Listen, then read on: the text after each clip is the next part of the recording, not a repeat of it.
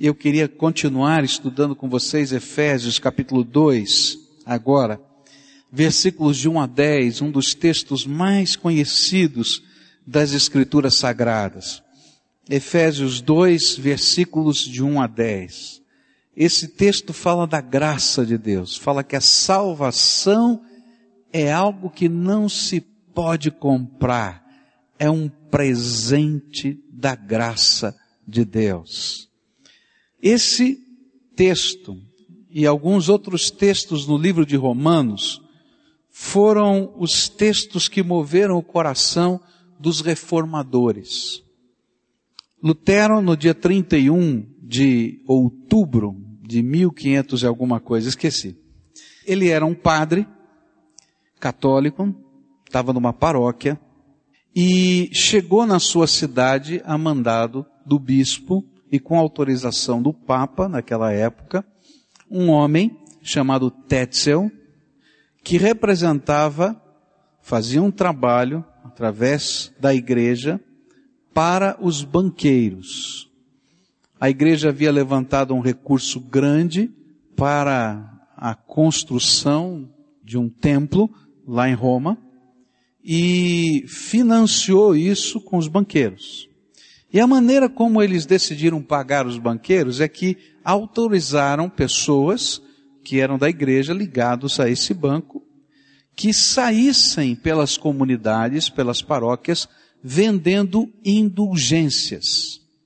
O que, que eram as indulgências?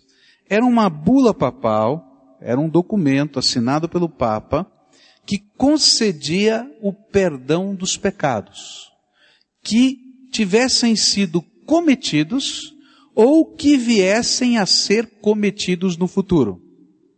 E você também podia comprar uma indulgência dessa para algum parente teu que tivesse morrido e que você imaginasse que ele tivesse no purgatório. Porque na hora que você comprasse aquela indulgência por causa daquela bula, aquela pessoa saltava imediatamente do purgatório para o céu. Bom, Lutero era um biblicista. Era alguém que estudava a palavra de Deus e pregava a palavra de Deus era uma coisa tão séria e tão forte, isso na comunidade dele, que para as pessoas assistirem uma missa na comunidade dele, eles tinham que pegar um ingresso, não vendiam, pegavam um ingresso. Era proibido ir na igreja mais do que uma vez por semana, para que todos da comunidade pudessem ir. E havia seis missas por dia, todos os dias. Por quê? porque ele era um expositor da Bíblia. Ele pregava a Bíblia.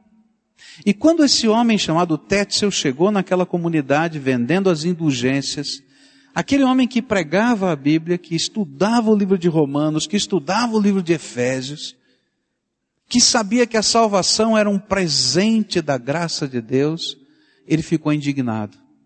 E ele começou a dizer para a sua comunidade: não jogue o seu dinheiro fora, porque isso não vale nada e colocou na porta da igreja, do templo, uma folha de papel com 95 afirmações de fé, dizendo que a salvação vem pela graça de Deus. Depois começou então, com o advento da imprensa, começou-se então a, a distribuir essas 95 teses. E ele descobriu mais quatro e colocou e ficaram 99 afirmações de fé. E isso correu o mundo e por causa disso começou aquilo que nós chamamos de reforma protestante. Aquele era um tempo da Inquisição Romana. Não sei se você já estudou isso na história. Todo mundo que falasse qualquer coisa contra a Igreja Católica, ou uma ordem papal, ou uma ordem do bispo, ou uma doutrina ou alguma coisa assim, era considerado herege. E o herege era queimado vivo na fogueira. E aí então começa todo um movimento político dentro da Alemanha e nos cantões suíços, em que eles se separam do domínio romano no sentido de poderem até preservar a sua vida. É claro, Se você ler os livros de história, vão falar sobre causas econômicas, vão falar sobre causas políticas, e sempre elas existirão. Mas aquele homem que escreveu as 95 teses, depois acrescentou mais quatro e ficaram 99, era um padre que estava preocupado com os seus paroquianos. E ele não podia deixar de pregar aquilo que ele cria e lia na palavra de Deus. Tem defeitos como qualquer um de nós mas ele cria que a salvação era um presente da graça de Deus. E é isso que diz esse texto. Vocês estavam mortos em suas transgressões e pecados, nos quais costumavam viver quando seguiam a presente ordem deste mundo. E o príncipe do poder do ar, o príncipe que agora está atuando nos que vivem na desobediência, Anteriormente, todos nós também vivíamos entre eles, satisfazendo as vontades da nossa carne, seguindo os nossos desejos e pensamentos. Como os outros éramos por natureza merecedores da ira, todavia Deus, que é rico em misericórdia, pelo grande amor com que nos amou, deu-nos vida com Cristo. Quando ainda estávamos mortos em transgressões pela graça, vocês são salvos. Deus nos ressuscitou com Cristo e com Ele nos fez assentar nos lugares celestiais em Cristo Jesus, para mostrar nas eras que hão de vir a incomparável riqueza de Sua graça, demonstrada em Sua bondade para conosco em Cristo Jesus. Pois vocês são salvos pela graça por meio da fé. E isto não vem de vocês, é dom de Deus, não por obras, para que ninguém se glorie, porque somos criação de Deus, realizada em Cristo Jesus, para fazermos boas obras, as quais Deus preparou antes para nós as praticarmos que a palavra de Deus vai nos ensinar nesse texto é que o mundo, os seres humanos, estão debaixo de um controle que não vem de Deus. E que Deus vai entrar e quebrar esse controle. Quando a gente olha para aquilo que os jornais estão falando a respeito do mundo, a gente vai perceber que tem alguma coisa estranha acontecendo nesse nosso mundo. Primeiro, a questão do crescimento populacional. Nunca teve tanta gente na Terra como tem agora. E como tem tanta gente assim na Terra, os homens estão preocupados com coisas básicas. Por exemplo, será que vai ter água para todo mundo no, em todo o tempo? E aí começamos a ficar preocupados com as questões dos recursos naturais, porque a população tem aumentado e será que nós teremos os recursos naturais necessários para a sustentação da vida? Quando a gente vai olhando para a realidade do mundo de hoje, nós vamos descobrindo que existem uma série de problemas que acontecem nesse mundo e que são estranhos. Por exemplo, você tem regiões do mundo em que as pessoas morrem de fome. E tem outras regiões do mundo onde se joga comida fora. E a gente diz, opa, o que está acontecendo? Parece uma coisa meio tola. Ou então algumas atitudes no coração do homem que separam homens de homens, pessoas de pessoas, como o racismo, ou quem sabe um nacionalismo extremo. A gente vai vendo estas mesmas coisas acontecendo em termos de lutas de classe, de desintegração da família, violência, drogas. A gente vai vendo nesse mundo uma grande desorientação que faz com que a desonestidade e a promiscuidade sexual cresçam. E o homem parece incapaz de dirigir os seus próprios negócios ou criar uma sociedade justa livre, humanitária e tranquila. E não importa qual seja a ideologia que ele defenda, estas coisas continuam acontecendo. Eu li um livro algumas, alguns anos atrás chamado A Nova Classe, que era de um líder comunista, que se desapontou com o comunismo, porque ele disse, fizemos tudo para reverter os processos e de repente descobrimos que nós que ganhamos a revolução, nos tornamos a nova burguesia dos tempos modernos. O que, que acontece com esse mundo? A gente olha para o homem e percebe que o homem está fora dos eixos. E a resposta a estas perguntas e essas considerações eu vou encontrar em Efésios 2, de 1 a 10. A Bíblia nos ensina que o homem é por natureza, o que ele é por natureza. Mas também nos ensina o que o homem pode vir a ser por causa da graça de Deus. E aí eu quero olhar, começar a olhar, meu tempo está quase acabando aqui, e eu queria começar a olhar para aquilo que a Bíblia descreve a respeito do homem, de como ele é por natureza. A primeira coisa que a Bíblia diz é que o homem está morto. que coisa estranha, pastor. O que quer dizer isso? Mas é isso que a Bíblia diz. Olha só, versículo 1. Vocês estavam o quê? mortos. O que, que significa isso? E aí ele diz, como nós morremos? Vocês estavam mortos em suas transgressões e pecados, delitos e pecados na outra versão. O que, que é isso?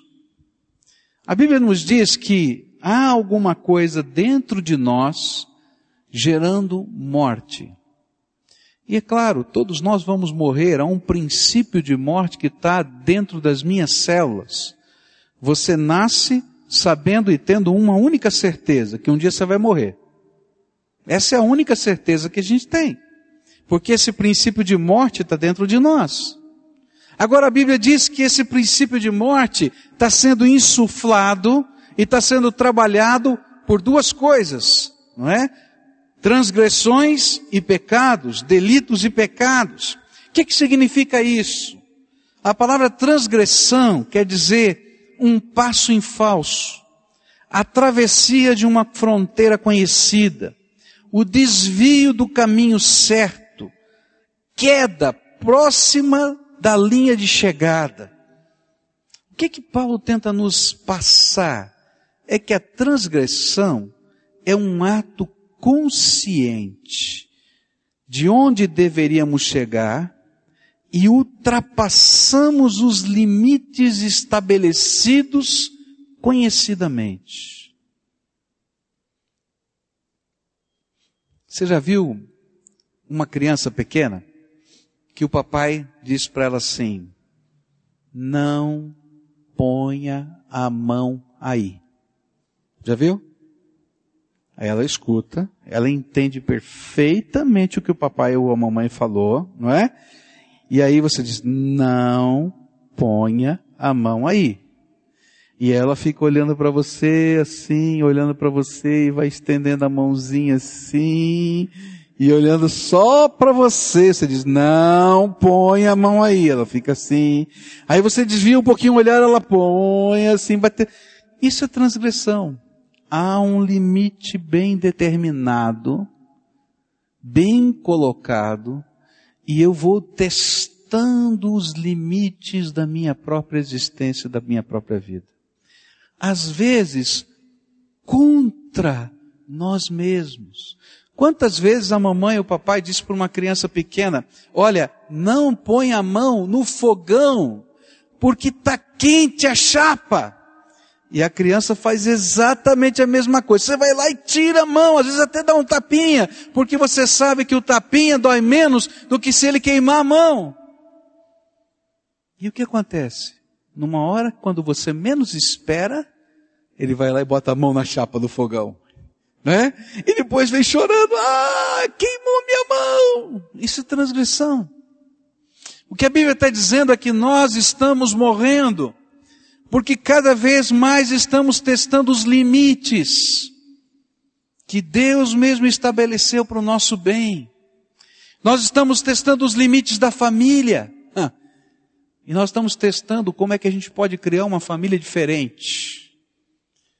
Uma família em que a gente não precise conviver, em que a gente não tenha que ter responsabilidade, que alguém cuide dos nossos filhos, uma família que não tem mais um casal de homem e mulher, mas do mesmo sexo, uma família disso, daquilo, daquilo outro. Gente, nós estamos testando limites.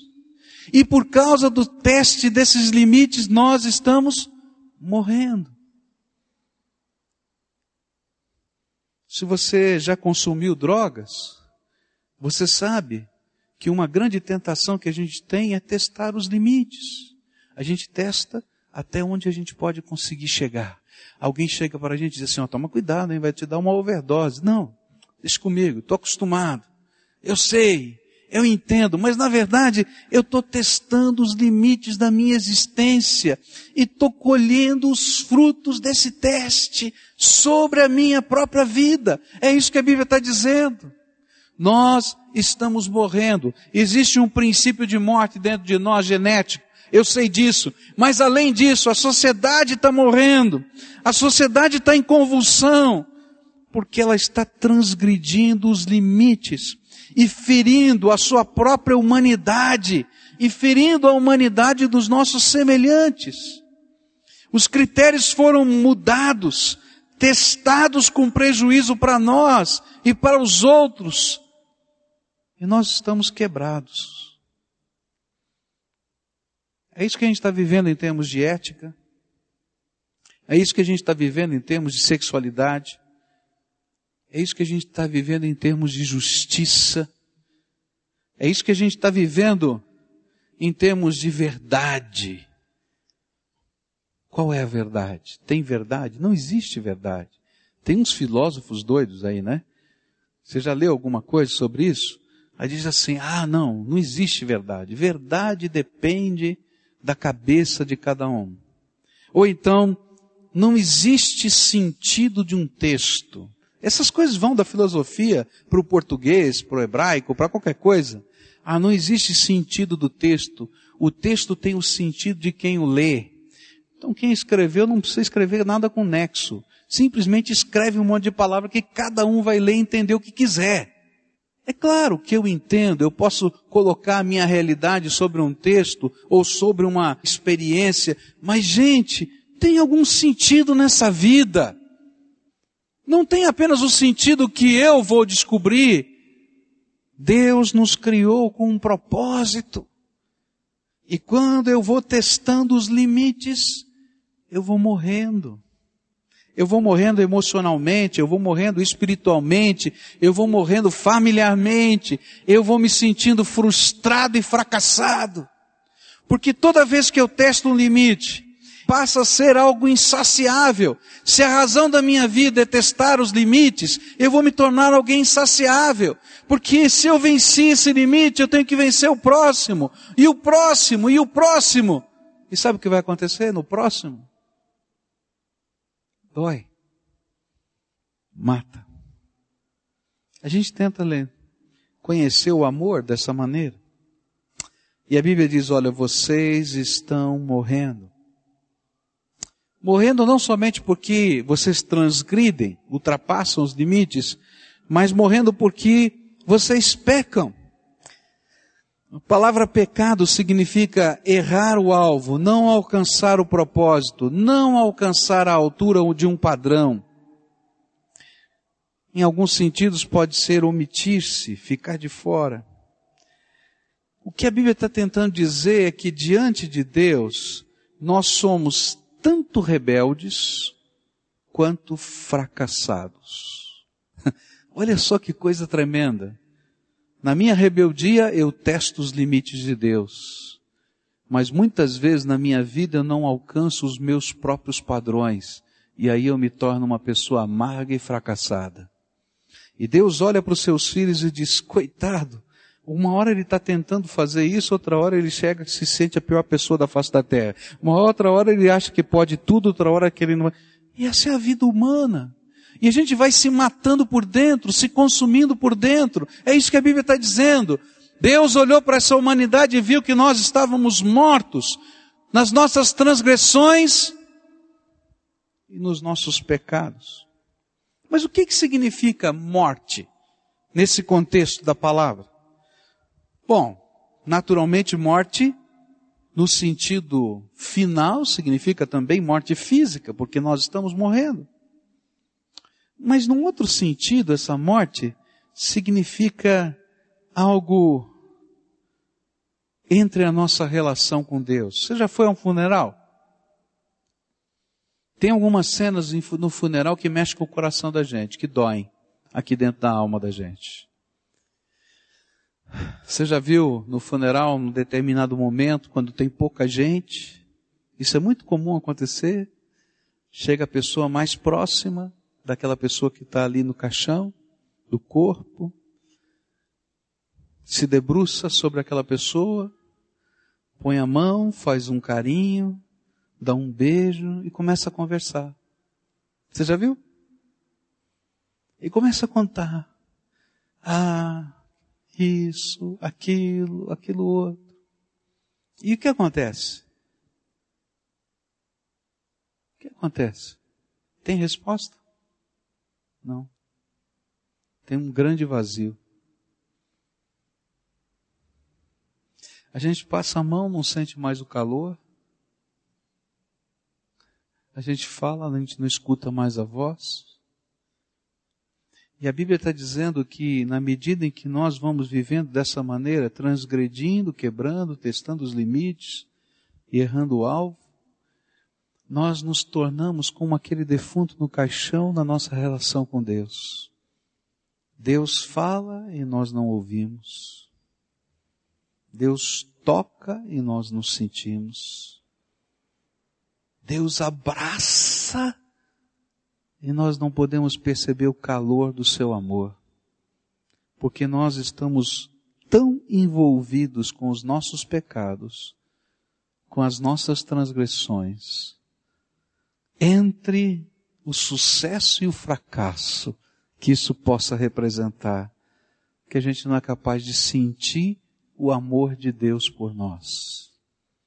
E nesse sentido, espiritualmente, nós nos tornamos completamente alheios à vida de Deus, separados do Deus vivo. Nosso espírito fica seco. E a gente chega até a duvidar que exista um Deus nessa terra. E ainda que a glória de Deus passe entre nós, nós não somos capazes de ver e nem de ouvir a voz do Espírito Santo. Nenhuma consciência sensível da sua realidade pessoal. Nenhum impulso do seu espírito em direção a Deus. Nenhum anseio pela comunhão com Deus e com o seu povo. E de repente nós nos tornamos tão indiferentes quanto um cadáver.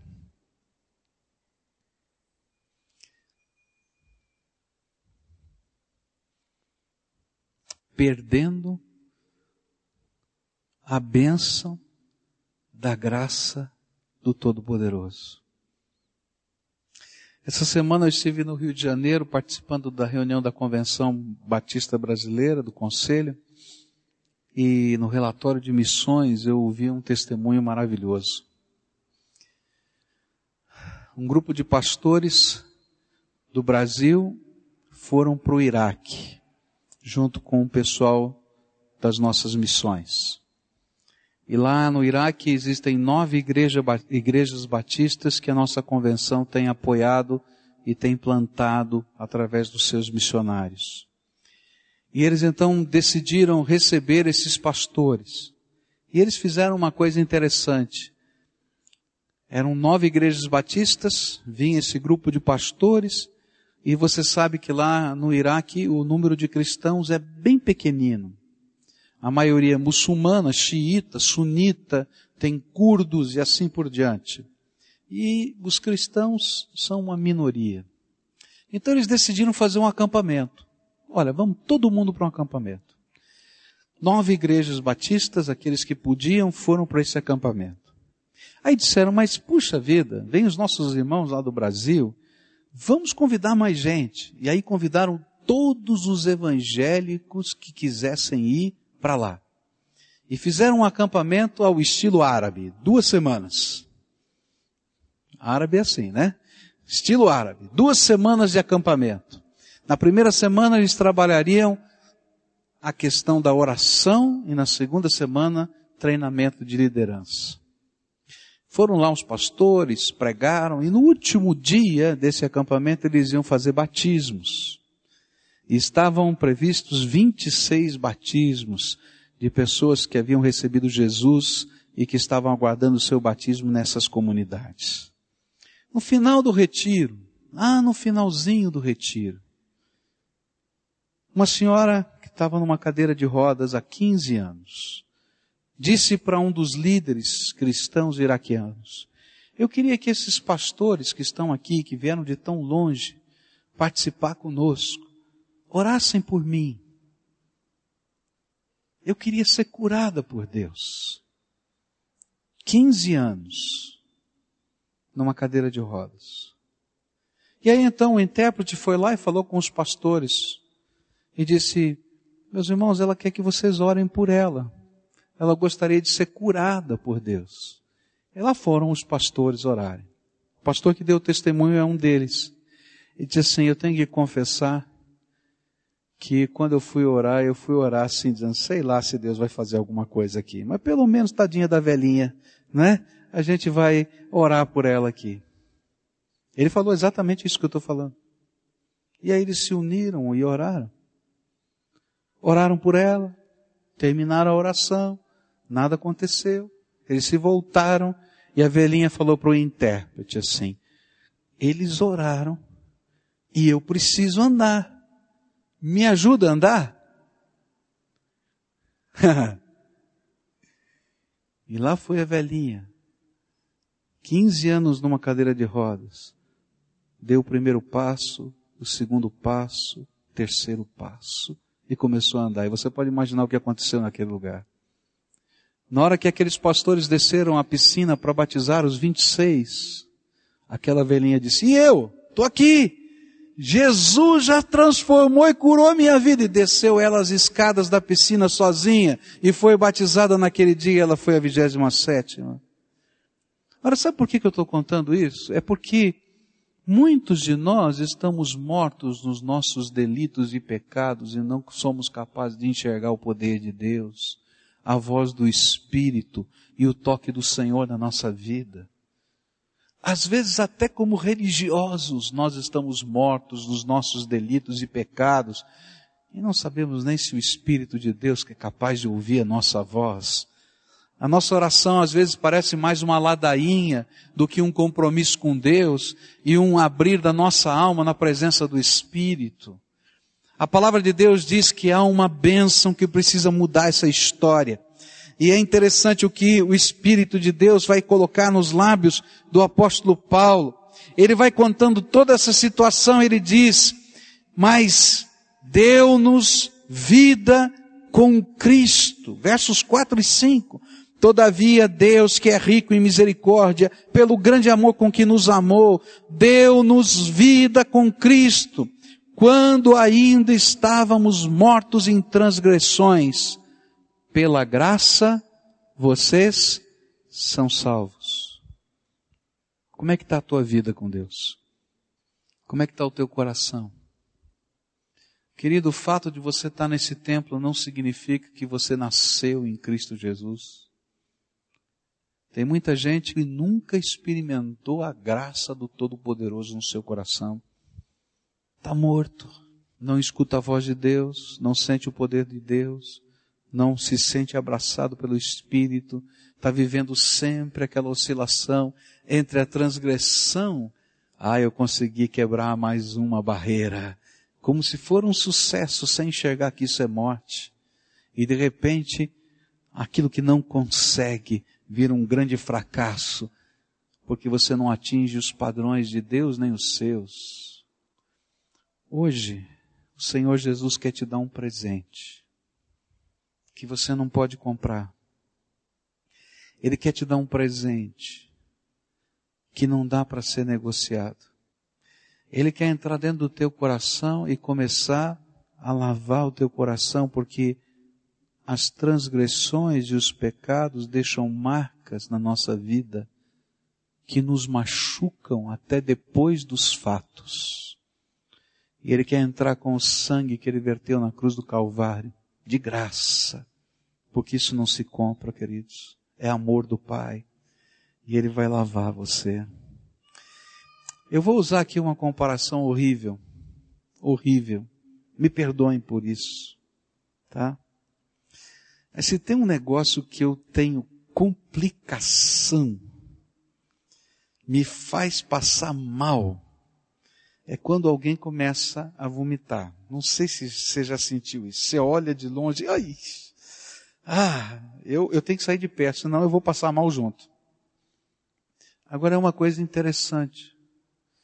Para mim é uma das coisas mais nojentas que existem. Mas quando um filho teu está passando mal, você esquece de tudo isso. Você vai na beira da privada com ele, ou às vezes do lado da cama, e depois você ainda vai lá e limpa tudo, dá o banho, não é verdade?